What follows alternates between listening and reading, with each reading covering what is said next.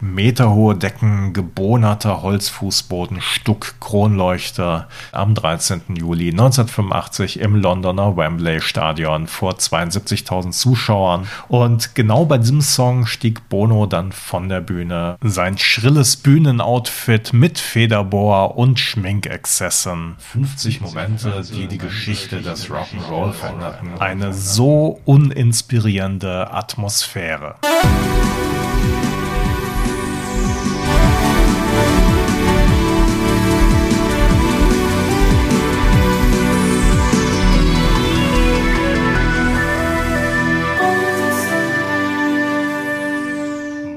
Hallo zu Boys of Summer, dem 80er Jahre Podcast.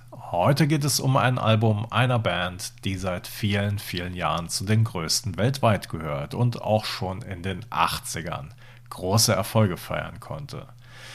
Wenn ich euch den Namen dieser Band nenne, werdet ihr wahrscheinlich vor allem ein Album vor Augen haben, das 1987 durch die Decke ging und den Status dieser Band mehr oder weniger zementierte. In dieser Folge gehen wir aber zeitlich noch weiter zurück, denn bereits vorher hat die Band eine Entscheidung getroffen, die für einen gewissen Mut steht, zu experimentieren und sich auch zu verändern. Mein Name ist Eckhard Maronde und ich spreche heute über eine irische Band, deren Namen ihr natürlich schon einmal gehört habt und die ihr vielleicht sogar mögt. Ich hoffe jedenfalls.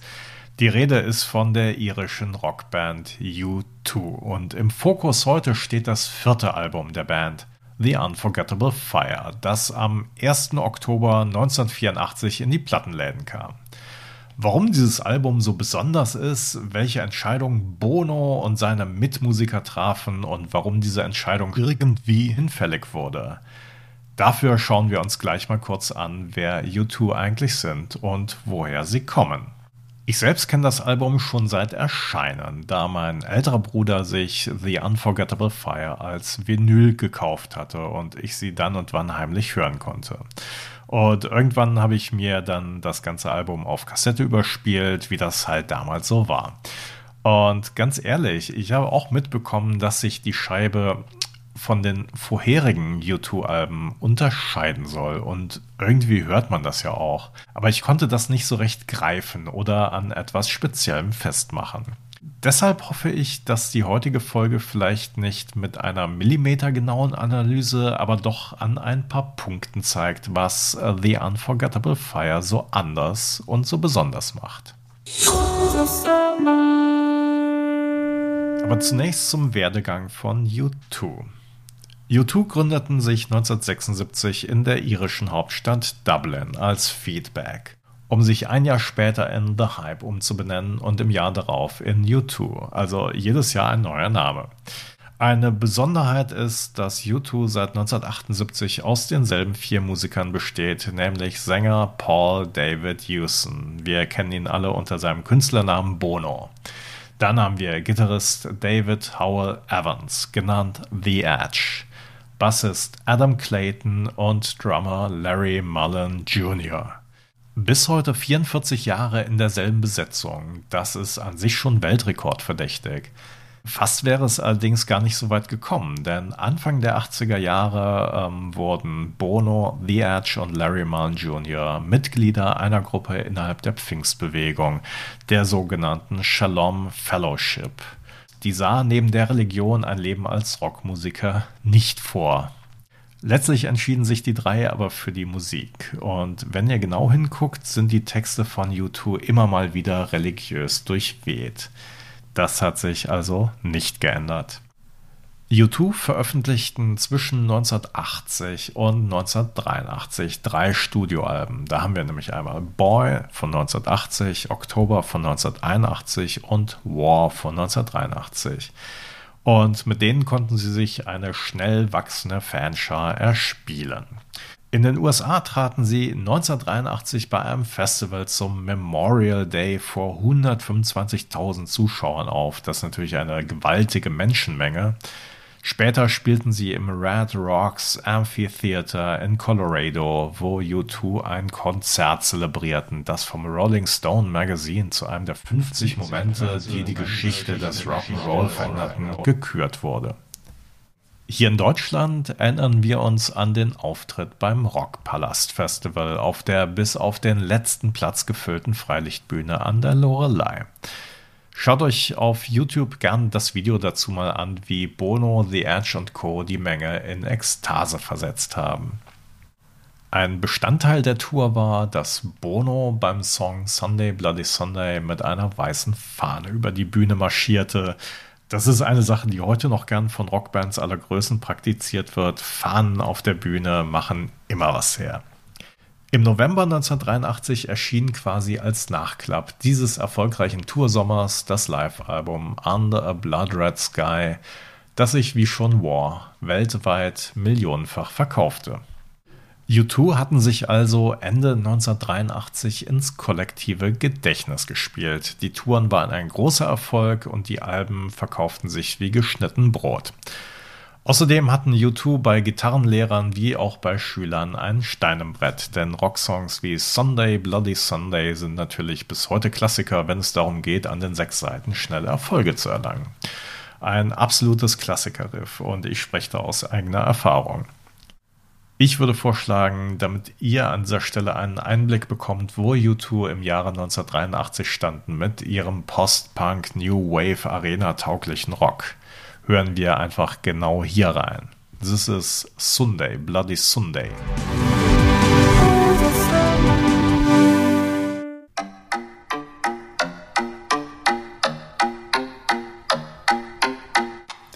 U2 mit Sunday, Bloody Sunday und man könnte das Lied auch theoretisch auf dem Handy nachspielen. Aber U2 waren mit dieser Entwicklung unzufrieden. Man höre und staune, denn was gibt es eigentlich Größeres, als Touren sicher auszuverkaufen, auf der Bühne zu stehen, sich bejubeln zu lassen, seine Botschaften in die Welt zu tragen und massig Geld zu verdienen? Nein, in ihrer Biografie U2 by U2 sagen sie, dass sie befürchteten, eine schrille Arena-Rockband zu werden, die einfach nur Slogans in die Welt trägt. Dass sie die Nachfolge von The Who oder Led Zeppelin antreten könnten, so viel schien sicher. Aber sie wollten in ihrer Musik etwas verändern, ernster werden, künstlerischer, anspruchsvoller im Ausdruck. Also haben sie überlegt, wo sie die Stellschrauben anziehen können. Was macht man als Musikband, wenn man den Sound ändern möchte? Na klar, man wechselt das Studio und den Produzenten. In diesem Fall war das Steve Lillywhite, der die ersten drei Alben produzierte und den natürlichen gitarrengetriebenen Live-Sound der Band auf Platte bannte, und der musste gehen. Stattdessen wollten U2 Brian Eno als Produzenten verpflichten, das war ein bunter Hund der Musikszene, der Anfang der 70er Jahre Mitglied der britischen Band Roxy Music war und dort vor allem durch sein schrilles Bühnenoutfit mit Federbohr und Schminkexzessen auffiel. Außerdem versuchte sich Brian Eno an Ambient-Musik, als noch keine Ambient-Musik gab. Also legendär ist seine Platte Ambient One Music for Airports, die auf ein Erlebnis bzw. auf ein Nicht-Erlebnis am Köln-Bonner Flughafen zurückging, auf dem er ein paar Stunden warten musste und eine so uninspirierende Atmosphäre beklagte, dass er mit diesem Album dagegen ankomponieren wollte. Außerdem produzierte er Anfang der 80er Jahre die Talking Heads, also eine amerikanische Band, bei der Ironie und Meta immer groß geschrieben wurde. Dieser Brian Eno sollte es also richten und U2 einen künstlerischen Anstrich verpassen. Es gab nur zwei Probleme. Erstens, die Plattenfirma Island Records war nicht gerade begeistert von dieser Idee. Sie fürchtete, dass Eno der Band, die gerade dabei ist, ihren größten Erfolg zu erzielen, unter einer Schicht avantgardistischen Unsinns begraben würde, wie es hieß. Das ließ sich durch einige Überzeugungsarbeit lösen. Das größere Problem war aber, dass Eno selbst verhalten auf den Vorschlag reagierte und sagte, er wolle gar nicht mehr Produzent sein und sich als Videokünstler einen Namen machen. Schließlich traf er sich mit der Band und mit seinem Partner in Crime im Schlepptau, dem kanadischen Tontechniker und Produzenten Daniel Lanois, den er statt seiner selbst als Produzent vorschlagen wollte. Und dieses Treffen muss wirklich bemerkenswert gewesen sein. Auf der einen Seite der extrovertierte Ino, dem nichts bunt, ironisch und experimentell genug sein kann. Auf der anderen Seite U2, deren Ernsthaftigkeit hinsichtlich ihrer Musik einschüchternd gewesen sein muss. Letztlich konnte Bono Brian Eno überzeugen, nicht zuletzt dadurch, wie er und seine Kollegen über die Vision der Band, aber auch über vermeintlich banale Dinge wie Aufnahmetechniken und die Atmosphäre eines Studios sprachen. Hier sind wir bei einem dritten Punkt angelangt, den U2 ändern wollten. Das Windmill Lane Studio in Dublin, wo sie bislang aufgenommen hatten, war klein und hatte keinen Raum, wo die Band gemeinsam hätte spielen können. Also hieß es, nicht kleckern, klotzen. Letztlich bekamen die vier ein Angebot, Räume in Slane Castle, in, also einem, einem richtigen Schloss in Irland, für vergleichsweise wenig Geld einen Monat lang anzumieten. Also, Plattenfirma überzeugt, check. Produzenten klargemacht, check. Statt einem dunklen, beengten Studio ein halbes Schloss anmieten, check. Das ganze Aufnahmeequipment wurde in der Bibliothek des Schlosses, dem sogenannten chinesischen Zimmer, aufgebaut. Im Salon wurde ein Kontrollraum eingerichtet und die Band spielte ihre Sachen im üppigen Ballsaal ein. Auch hier ist wieder YouTube die Plattform der Wahl, um euch einen Eindruck zu verschaffen. Denn es war ein ganzes Kamerateam vor Ort, das die Aufnahmen ganz offiziell filmisch begleiten sollte. Und das Setting war wirklich großzügig. Meterhohe Decken, gebohnerter Holzfußboden, Stuck, Kronleuchter und mittendrin die vier Musiker von U2 mit einer ganzen Entourage an Technikern sowie den beiden Produzenten Ino und Lanois. Wenn man sich dieses Video so anschaut, ist das natürlich nur ein knapper Zusammenschnitt. Aber die Aufnahmen wirken ja so ein bisschen wie so eine Pfadfinderkolonie mit Musik am Lagerfeuer oder einem Kindergarten, wo Kinder in die Hände klatschen, dazu singen. Also, naja, nicht ganz so, aber Brian Eno hatte schon den Ansatz, dass je weniger die Songs fertig komponiert seien, desto besser. Man solle sich vielmehr unbewusst leiten lassen, improvisieren und experimentieren.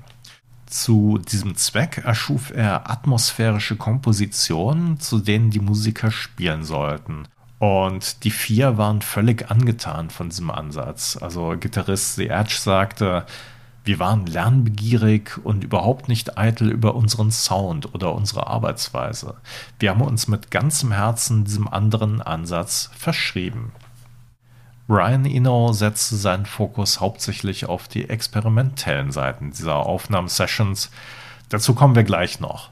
Mit den eher traditionellen Rocksongs wiederum konnte er nicht so viel anfangen und hier überließ er seinem Sidekick Daniel Lanois die künstlerische Führung. Wir hören in einen dieser Songs rein und zwar die erste Single-Auskopplung aus dem Album und das ist Pride in the Name of Love, bei dem ein recht straightes Gitarrenriff im Vordergrund steht. Ähm, hier gilt auch wieder, Gitarristen lieben diesen Song, denn man kann ihn vergleichsweise einfach nachklampfen. Nichtsdestotrotz hat Gitarrist The Edge aber auch ein paar Ecken und Kanten eingebaut, die dann doch nicht so einfach nachzuspielen sind. Also das heißt, man kann in diesem Song ziemlich gut wachsen als Gitarrist. Ähm, hört selbst einmal rein. Early morning, April 4, shotterings out in the Memphis sky. Free at last, they took your life, they could not take your pride. Im Text geht es um Martin Luther King, der am 4. April 1968 in Memphis erschossen wurde. Und eigentlich wollte Bono für den Song einen Text über Ronald Reagans Stolz, also Pride, auf die amerikanische Militärmacht schreiben, entschied sich aber um. Ähm, in der Dokumentation über die Aufnahmen kann man auch sehr gut nachempfinden, wie sich das Stück im Laufe der Wochen und Monate entwickelte. Ein weiterer eher klassischer U2-Song, jedenfalls in der Grundidee, ist der Titeltrack The Unforgettable Fire. Auf den Titel kam die Band übrigens durch eine gleichnamige Ausstellung, die sie in Chicago gesehen hatte, wo es um die Opfer des Atombombenabwurfs auf Hiroshima ging. Wie gesagt, The Unforgettable Fire ist ein sehr klassischer Song, aber die Umsetzung ist sehr getragen, also mit einer sehr dominanten Basslinie und Keyboard- und Streicherarrangements, äh, die den Song und Bonus Stimme in der dritten Strophe sehr sanft erscheinen lassen. Die Gitarren wiederum sind sehr frei und mit vielen verschiedenen Effekten versehen. Äh, sind auch wichtig natürlich, die Gitarren sind auch wichtig für die Atmosphäre des Stücks, aber eigentlich nicht tragend. Wir hören auch hier einfach mal rein. Ähm, U2 mit The Unforgettable Fire. Also, wir haben Streicherarrangements.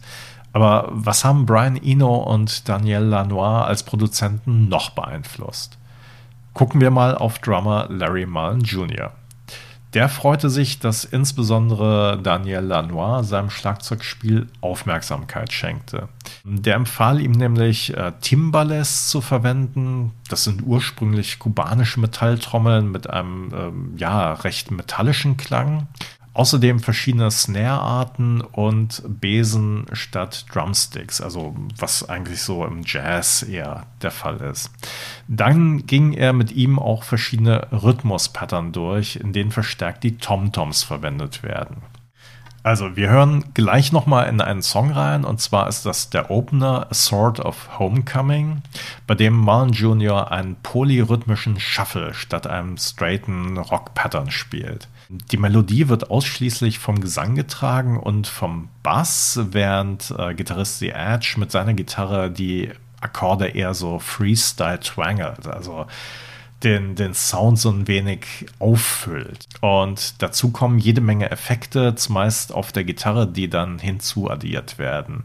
Überhaupt hat The Edge sehr viel mit Effekten experimentiert, seien es Delay, Reverb, Pitch-Shifter-Effekte, ein E-Bow, also das heißt ein Gerät, das die Saiten mittels elektromagnetischer Wellen zum Vibrieren bringt. Das klingt dann so ähnlich wie bei Geigen.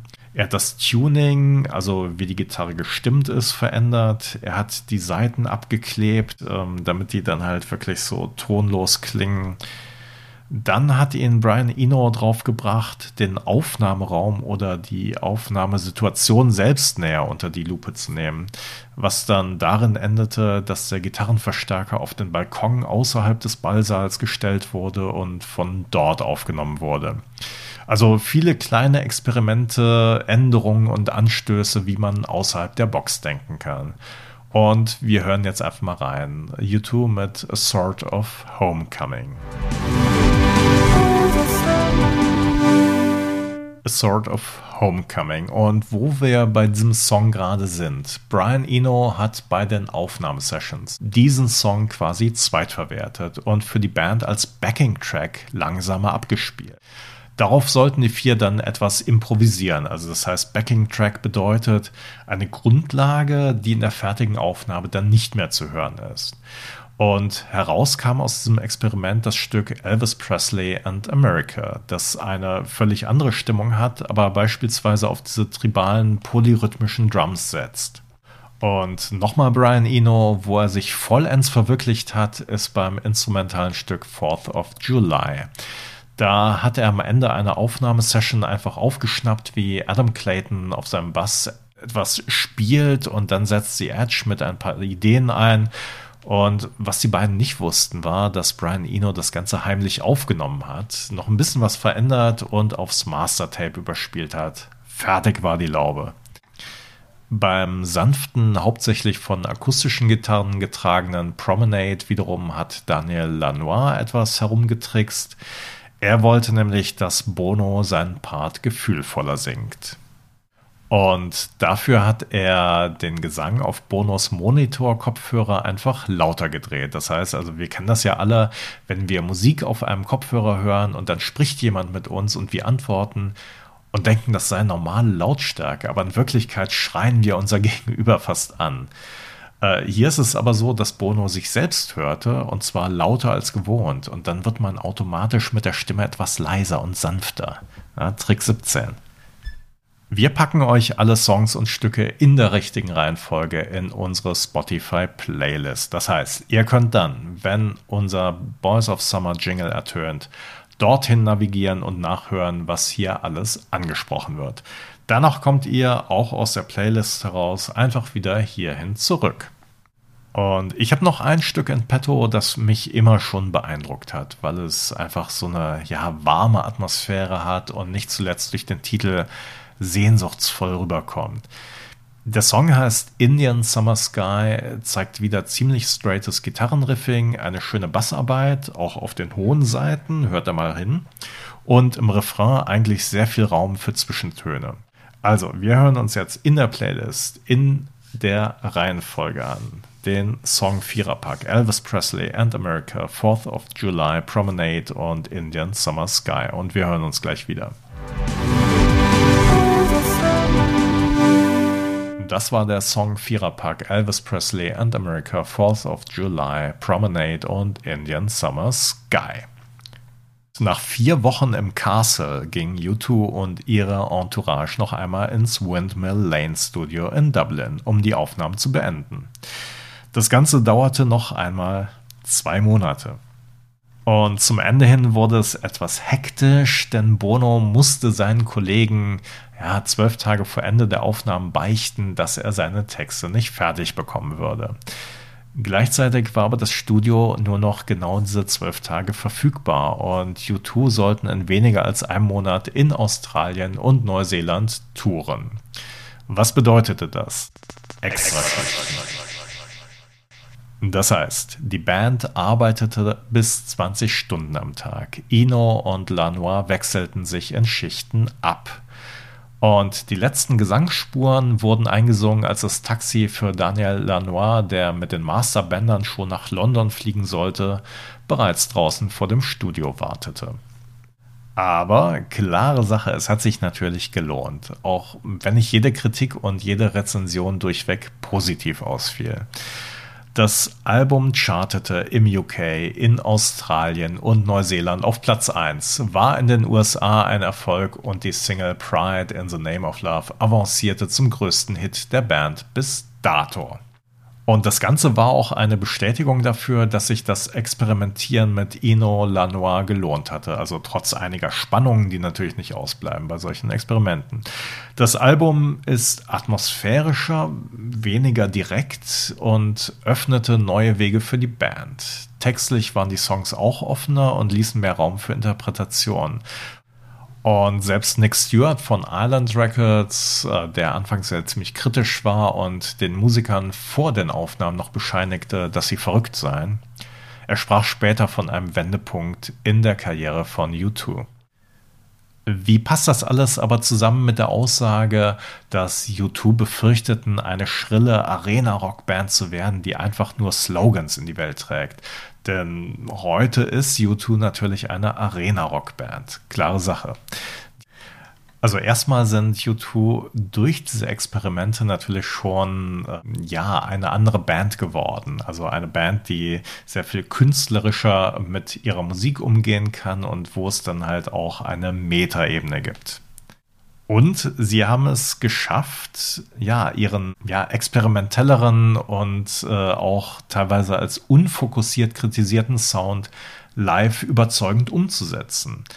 Das gilt beispielsweise für den Song Bad, also ein Stück, das sich textlich mit Heroinabhängigkeit befasst und das live gern mal auf zwölf Minuten Länge gestreckt und zelebriert wird. Wie und da sind U2 endgültig im Rock Olymp angekommen bei ihrem Auftritt beim Live Aid Konzert am 13. Juli 1985 im Londoner Wembley Stadion vor 72.000 Zuschauern und 1,5 Milliarden Menschen vor den Fernsehern. Und genau bei diesem Song stieg Bono dann von der Bühne, um mit einem weiblichen Fan zu tanzen, sie innig zu umarmen und zu herzen. Das sind doch wirklich Live-Momente für die Ewigkeit. Und auch hier hören wir nochmal rein Bad und zwar in der Live-Version. Wie ging es weiter? Naja, anders auf jeden Fall mit ihrem 1987er Album The Joshua Tree. Und das ist natürlich das Album, das ich eingangs erwähnte. Damit erkundeten U2 mit Americana gänzlich neues musikalisches Terrain. Und vor allen Dingen waren sie noch erfolgreicher. So erfolgreich, so omnipräsent, dass mancher schon übersättigt von U2 war. Bis es Zeit war, sich mit Achtung Baby noch einmal neu zu erfinden. Den Grundstein dafür haben sie aber mit The Unforgettable Fire gelegt. Ein schönes Gedankenspiel zum Schluss, Was wäre passiert, wenn U2 einfach mit War 2 und War 3 weitergemacht hätten? Oder was wäre passiert, wenn The Unforgettable Fire und die anschließende Tour gefloppt wären? Überlegt's euch mal. Wie ist es mit euch? Wie steht ihr zu U2 in den 80er Jahren oder auch danach? Lasst es uns wissen in den Kommentaren auf Facebook oder Instagram, wo wir unter dem Handle Boys of Summer Podcast zu finden sind. Oder schreibt uns eine E-Mail. Und wenn euch die Folge und der Podcast gefallen haben, vergebt auch gerne fünf Sternchen auf Spotify oder Apple Podcasts oder wo auch immer ihr unseren Podcast hört. Und wenn ihr sagt, Jungs, ihr macht das nicht bad, euer Podcast ist wie a sort of homecoming oder eine Promenade unter einem Indian Summer Sky. Ihr findet uns auch auf Patreon, wo ihr uns monatlich ab einem Euro zukommen lassen könnt, damit wir weiterhin High-Quality-Content liefern können. Und außerdem wird es Zeit für eine 80s Pop Mart Tour. Wir hören uns noch vor dem New Year's Day einmal wieder hier bei Boys of Summer, dem 80er Podcast. Bis dahin, tschüss und gute Nacht.